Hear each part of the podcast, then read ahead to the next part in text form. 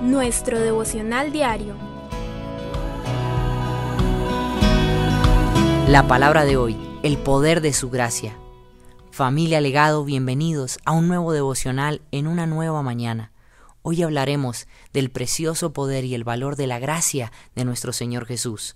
El libro de Efesios capítulo 2 versos del 4 al 5 nos dice, Pero Dios, que es rico en misericordia, por su gran amor por nosotros, nos dio vida con Cristo, aun cuando estábamos muertos en pecados.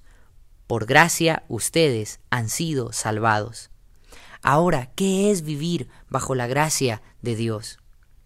Esto significa recibir lo que no merecemos y no recibir lo que merecemos. Jesús pagó en la cruz del Calvario con su vida, tomó nuestro lugar.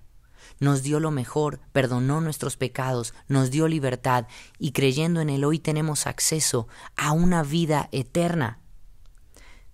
Dios entregó todo por cada uno de nosotros.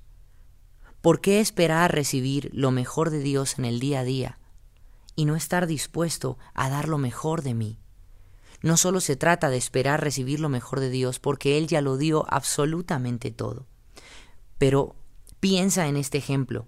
Si has tenido o tienes la oportunidad de viajar de un viaje de vacaciones y pagas con tu dinero por un hospedaje, por una buena alimentación, y te encuentras con que te atienden mal, te alimentan mal, lo primero que puedes pensar es, yo pagué por esto, esto tiene un precio, pero no recibí conforme lo que yo pagué.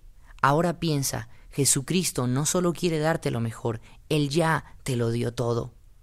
¿Qué esperas para comenzar a vivir una vida que corresponda la muestra de amor más grande que le ha dado en la cruz y que nunca nadie podrá igualar? Piensa en todo lo que Él te ha dado, tu familia, dones, talentos.